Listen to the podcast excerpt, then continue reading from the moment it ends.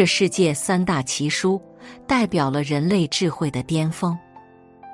世界迄今为止能代表人类智慧巅峰的有三本书，这三本书的创作人分别是孔子、老子、佛祖，也是儒家、道家、佛家的代表作。有趣的是，这三个人出生于同一个时代。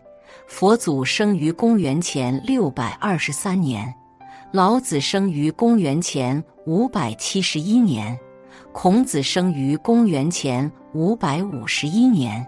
也就是说，佛祖比老子大五十二岁，老子比孔子大二十岁。我不知道当时地球上究竟发生了什么事，让东方和西方最有智慧的人同时降生了。遗憾的是，很少有人愿意静下心来，好好品读这些经典书籍。要知道，这三本书基本代表了人类智慧的巅峰，人类至今的智慧都没有超越这三本书，后人最多只是对这些经典进行了诠释。读懂了这三本书，并且看透它们之间的联系，就搞懂了世界的秘密。然后你再去看其他东西，就非常简单了。下面我们就来解析一下这三本书。第一本书《论语》，《论语》究竟是在讲什么？《论语》是孔子的弟子记载下来的课堂笔记，很多都是孔子和弟子的对话。古人很喜欢在对话聊天中碰撞智慧。比如，比孔子小一百岁的苏格拉底也喜欢用这种形式布道讲学。他的学生柏拉图比他小四十三岁，就把跟苏格拉底的对话整理成了对话录，成为又一个经典。《论语》讲的究竟是什么呢？这本书的核心就是一个字：礼。所谓礼，就是秩序。孔子给社会制定出一套秩序，想让这个社会可以安定、有秩序的一直运转下去。比如说，君君臣臣，父父子子，夫为妻纲，父为子纲，君为臣纲。意思是，老婆要听老公的，儿子要听父亲的，大臣要听皇上的，谁要听谁的？谁要对谁负责，清清楚楚、明明白白。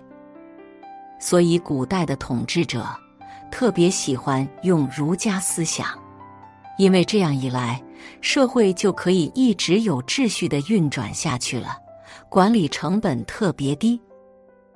物理学有个概念叫“熵”，什么是熵呢？它代表了一个系统混乱程度的数值，系统越无序。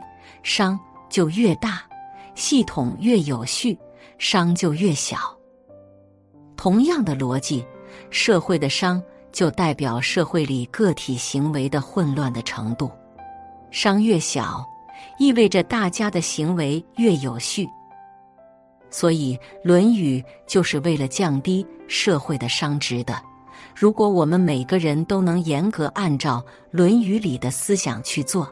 社会的商值是很小的，《论语》里是没有大道理的，它只告诉你应该怎么做。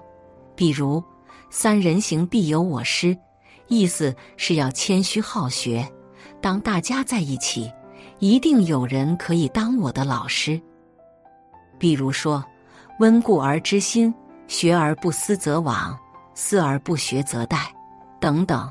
都是我们的日常行为准则。《论语》倡导仁义礼智信，让我们自律，并且乐善好施，非常具有正能量。这就是《论语》的价值。孔子制定了社会运转的秩序，那么这一套秩序背后的支撑是什么？孔子一天到晚都在思考这个问题。爱因斯坦说。这个层次的问题很难靠同一层次的思考来解决，也就是说，答案永远比问题高一个维度。这一个维度的问题，要到上一个维度里才能寻找答案。解决问题的最好方式是升维思考。所以，孔子为了更好的制定这套秩序，就需要探求更高维度的智慧。于是，一个传说就诞生了。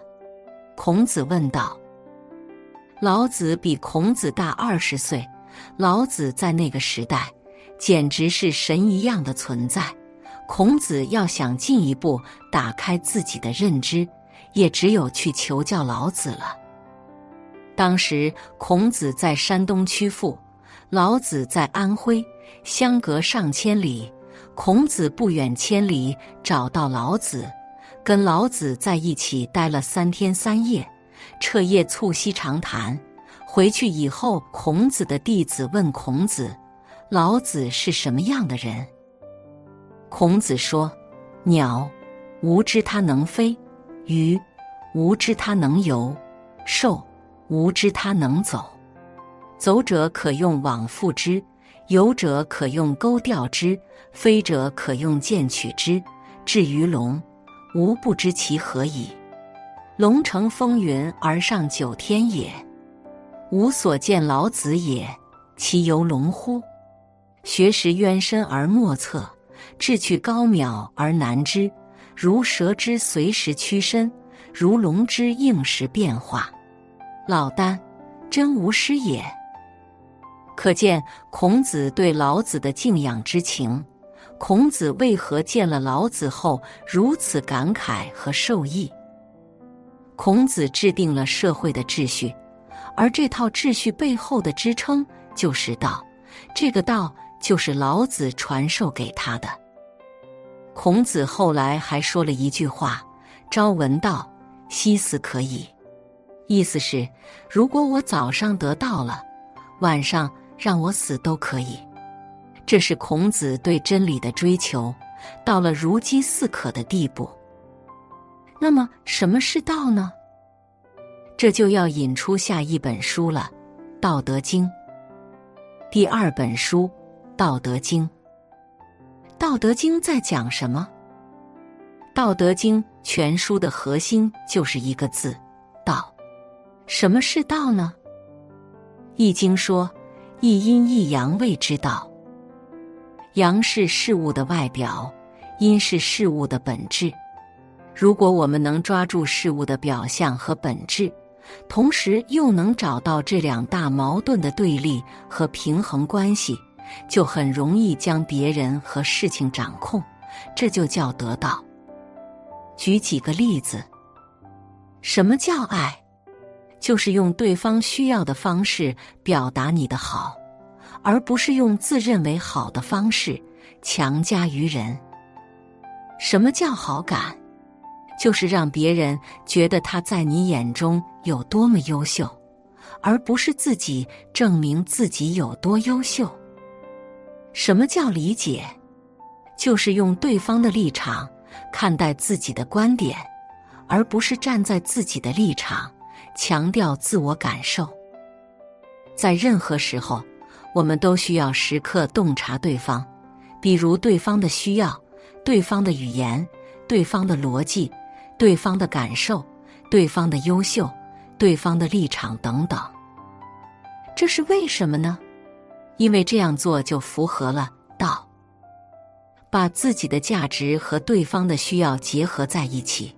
把自己的道理和对方的语言结合在一起，把自己的观点和对方的逻辑结合在一起，等等，这就是阴与阳的结合。那什么是无道呢？生硬的两个阳或者两个阴在一起就不符合道。比如你跟人沟通的时候，只站在你的立场说自己的道理，这叫自顾自说。在社交的时候，拼命证明自己多么优秀，只能引起别人的戒备，这就没有了阴和阳的对立和统一，孤阴不生，孤阳不长，这就不符合道了。真正的高人，其行为都是符合道的，他们善于用对方的语言讲述自己的道理，他们善于用对方的逻辑佐证自己的观点，他们善于让对方觉得他占了自己的便宜，他们善于用对方需要的方式表达自己的价值。而自以为是的人，总是用自己的语言讲述自己的道理，用自己的逻辑阐述自己的观点。他们甚至喜欢用自己的方式爱别人，这不叫爱，叫强加。这就是很多悲剧的源泉。人生最重要的能力就是得到。中国人最了不起的地方，就是参透了道背后的智慧。比如，我们经常说，做人要居安思危，也要居危思安。意思是，当你安全的时候。你要明白，这安全不是绝对的，也不是永恒的，要主动去思考危险的地方在哪里。同样的逻辑，当你危险的时候，也要明白这危险不是绝对的，也不是永恒的，要主动去思考危险背后的机会在哪里。这就是《道德经》所说的“福兮祸之所以”。祸兮福之所伏，塞翁失马，焉知非福？世界上所有的事物都处于阴与阳的不断转化中。所谓否极泰来，苦尽甘来，都是这个道理。人一旦得到，就像开了挂一样，你将跳出三界外，不在五行中。无论事物怎样变化，你总能看到不变的核心。从而抓住精髓和要领。我们再换另外一个角度看，什么是道？在历史上，除了老子把中国社会规律研究得很透彻之外，还有一个人研究的也很透彻，也在这个层面的是鬼谷子。按照道的逻辑，任何一个东西都有表与里两大结构的对立和统一。社会也是这样的，它有两套秩序在维持运转秩序。第一套秩序是表现，就是孔子发现的；第二套秩序是内在，有一个人发现了这套秩序，他的名字叫鬼谷子，跟孔子是同一个时期的人物。鬼谷子是中国历史上最传奇的人物之一。他的地位与孔子和老子并列，被誉为谋圣。其代表作《鬼谷子》被誉为智慧禁果，旷世奇书，里面全是阴谋诡计、利弊和制衡。他隐于世外，将天下置于棋局，弟子出将入相，左右列国存亡，推动着中国历史的走向。孔子发现这套的规律，只能说不能干；鬼谷子发现的这套规律，只能干不能说。如果我们只研究孔子，就太表面；如果我们只研究鬼谷子，就太阴了。他俩必须结合起来，才符合道，才能看到社会的真相和本质。那么，为什么孔子在社会上的地位那么高呢？而鬼谷子只能在民间的传说里才能看到，因为孔子这套思想被我们供奉起来了，人人都挂在说却不干；而鬼谷子这套东西，人人都在干却不说。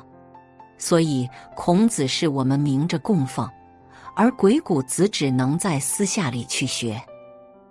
因此，我们要明白一个道理：有些事只能干不能说。还有一些事是只能说不能干的。为什么有些人嘴上一套心里一套的，却在社会上非常混得开？因为嘴上一套是阳，心里一套是阴，一阴一阳就符合道了。而如果一个人嘴上说的跟心里想的是一致的，这种人的行为就不符合道。所以就被淘汰了。孔子和鬼谷子都有自己的徒弟，在孔子的三千多个徒弟里，有七十二个是贤人。鬼谷子的徒弟没那么多，却个个都是惊天伟地之才，比如庞涓、孙膑、苏秦、张仪这些。孔子和鬼谷子分别是社会秩序的阳和阴，他们俩谁也离不开谁。如果把他们割裂开了，那也是有失偏颇的。所以，我们研究事物的时候，既要看它的表象，又要看它的本质，这就是道。为了让大家理解这个道，再给大家讲个故事。民国时期，有个四川人叫李宗吾，是富家子弟出身，很有才华和抱负。但是他目睹人间冷暖，看透宦海浮沉，世态炎凉。在二十五岁那一年，忽然醒悟，与其宗法孔孟之道，不如宗法自己。于是改名为宗吾。有一次晚上睡觉，听见隔壁在争吵，吵吵闹闹的，很多内容他也没听清楚。但当他听到这句话时，让他一下子从床上跳了起来。这句话就是。我终于看透了，在这社会，要想混得好，必须脸皮要厚，心要黑，你才能成功。这句话让他醍醐灌顶，一下子解决了他几十年没有想明白的问题，好像瞬间就开悟了。很快，他写了一本书，名字就叫《厚黑学》。李宗吾虽然写了《厚黑学》。但他这一辈子没有干过一件厚黑的事情，只是发现了这个规律而已。他就是普通的文人，其为人正直，为官清廉，其职位油水丰厚，但他离任时依旧清贫潦倒。有意思的是，在下面，《厚黑学》这本书出来之后，有一个国民党官员看到这本书，非常不屑。他说：“怎么能这样教导人呢？什么脸皮要厚，心要黑，这分明是误人子弟嘛！明明是脸皮要薄，心要白才对。所以他写了一本书，叫《博白学》。然而，没过多久，这个家伙竟然被抓了，因为他贪污受贿。这个自诩为正人君子的家伙。”教导别人要正直，要善良，脸皮要薄，心要白，但他自己干的却是厚黑的事情。而李宗吾虽然写了《厚黑学》一书，做的却都是正人君子的事，一辈子都在堂堂正正做人。他还被林语堂称为近代之新圣人。这说明一个什么道理？说明很多人嘴上说的未必就是他真实干的，请大家自己慢慢品。这就是社会的道。当我们把握住道之后，就可以去探求真相了。这就是《金刚经》这本书反复在探讨的东西了。《金刚经》这本书在讲什么呢？第三本书《金刚经》。《金刚经》全书都在讲一件事：真相。《金刚经》是佛祖跟须菩提的对话。一开始，佛祖问须菩提：“恒河里的沙子多不多？”须菩提说：“当然多。”佛祖又问：“如果有人散尽了家财，多到像恒河之沙这样的财富，去做善事，这算不算？”是一种功德。须菩提说：“这当然算是很大功德。”佛祖说：“有一种功德比这个更大，那就是把《金刚经》里最核心的四句话理解之后，讲给世人听，让他们不再执迷不悟，这才是莫大的功德。如果有这样的人，那么世界上所有的寺庙都应该供奉他。”为什么这四句话有如此巨大的力量和功德呢？下面我们就来解读一下这四句话。第一句：若菩萨有我相、人相、众生相、寿者相，皆非菩萨。佛祖说，如果你看到的菩萨，他是长得像我这样的人，或者你这样的人，或者像路人甲这样的人，再或者像一个长寿的人，那他都不是真正的菩萨。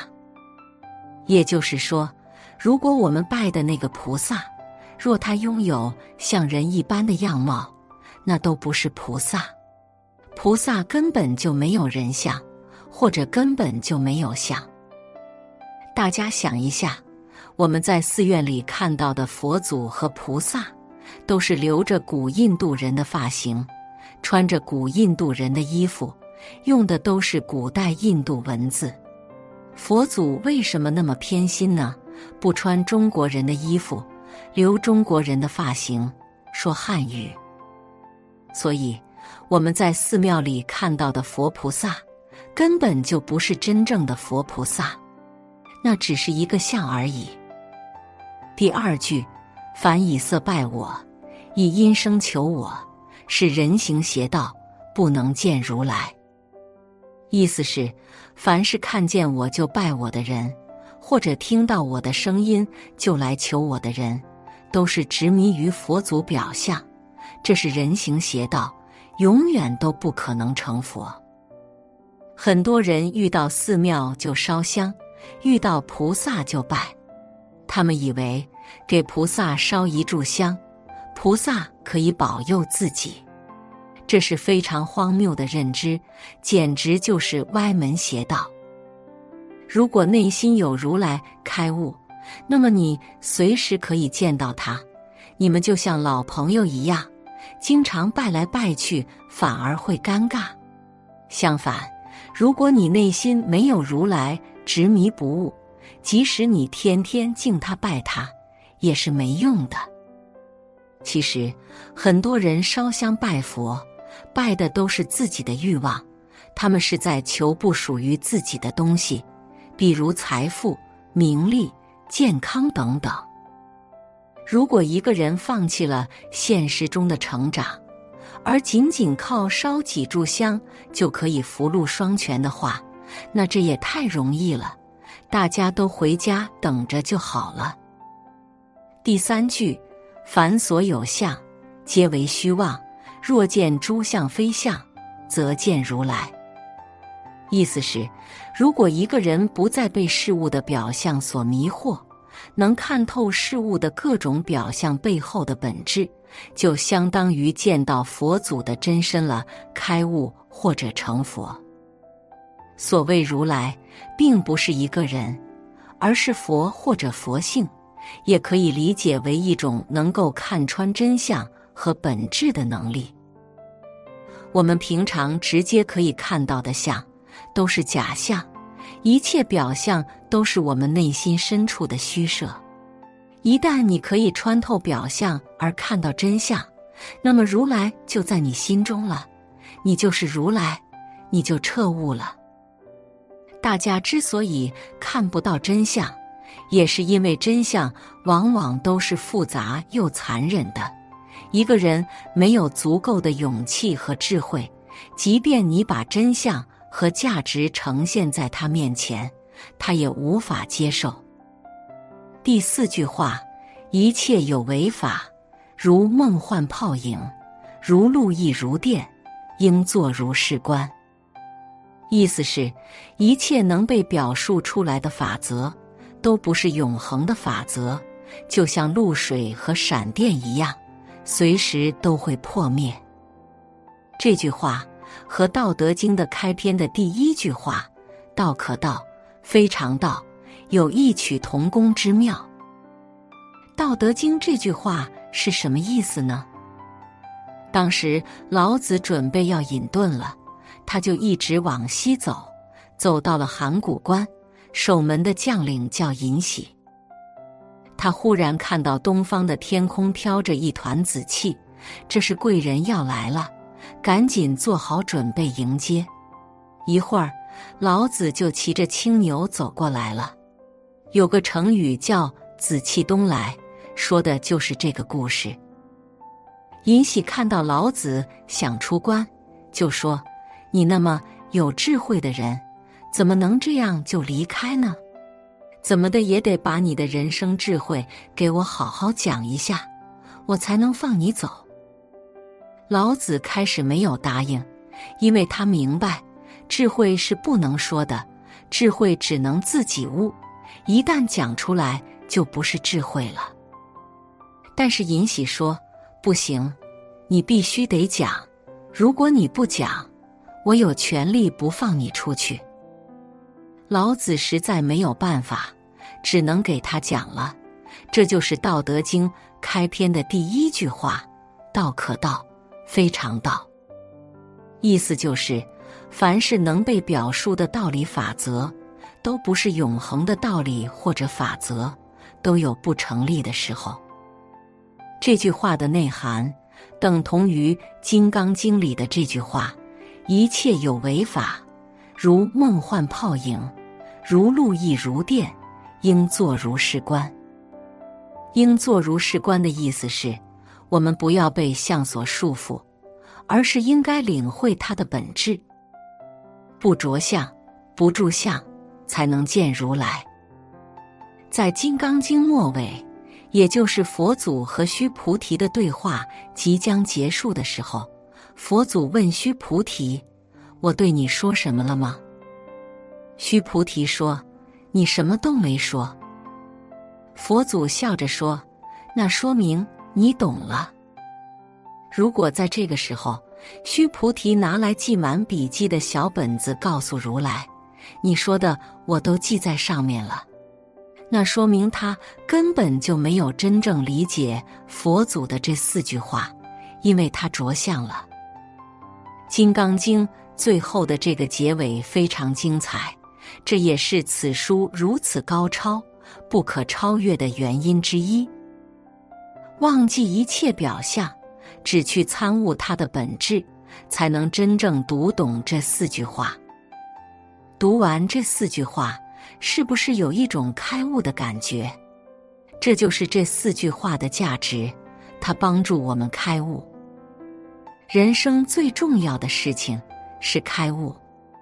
无论是孔孟、佛祖、老庄，还是瑜伽、上帝，他们存在的终极目的只有一个，那就是引导我们进入开悟的状态。最后总结一下，《论语》是我们日常行为的规范，应该干什么，不应该干什么，全部做了规定。家有家法，公司有规章制度，国家有法律法规，我们的行为都要在允许的范围内展开。《道德经》教会我们抓住事物的规律和本质。它所阐述的规律能够适用所有领域，爱情、商业、教育、人生、成长等等都在其中。找到规律，看透趋势，才能游刃有余。《金刚经》教我们看到万事万物的真相，看到真相，同时又不要被相所束缚，放下我执我慢，放下执念。《论语》是讲秩序的，《道德经》是讲规律的，《金刚经》是讲真相的。这就是这三本书的伟大之处。我们钻研思考的一切问题都被囊括在内。当我们深刻理解了这三本书的智慧，再去看现在的世界，看身边的人和事，就像是从高维看低维，一目了然，洞若观火。写作是一种修行，渡人渡己。如果是有缘人，无需打赏、点赞、分享即可，种下智慧种子，助人助己，福德无量。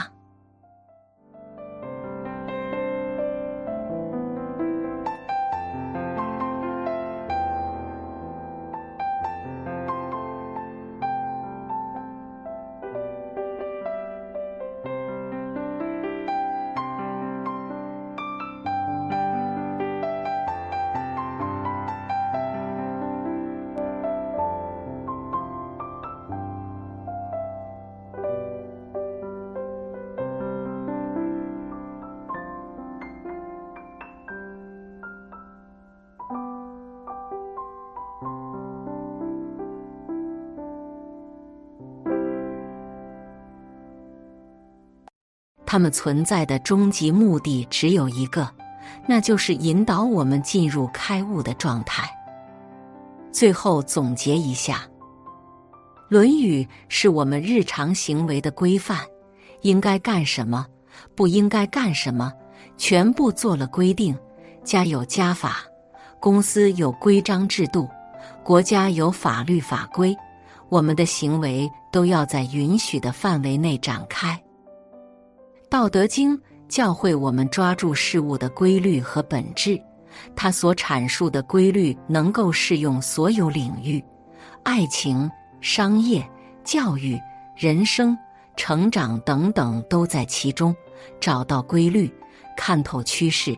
才能游刃有余。《金刚经》教我们看到万事万物的真相，看到真相，同时又不要被相所束缚，放下我执我慢，放下执念。《论语》是讲秩序的，《道德经》是讲规律的，《金刚经》是讲真相的。这就是这三本书的伟大之处。我们钻研思考的一切问题都被囊括在内。当我们深刻理解了这三本书的智慧，再去看现在的世界，看身边的人和事，就像是从高维看低维，一目了然，洞若观火。写作是一种修行，渡人渡己。如果是有缘人，无需打赏，点赞分享即可。种下智慧种子，助人助己，福德无量。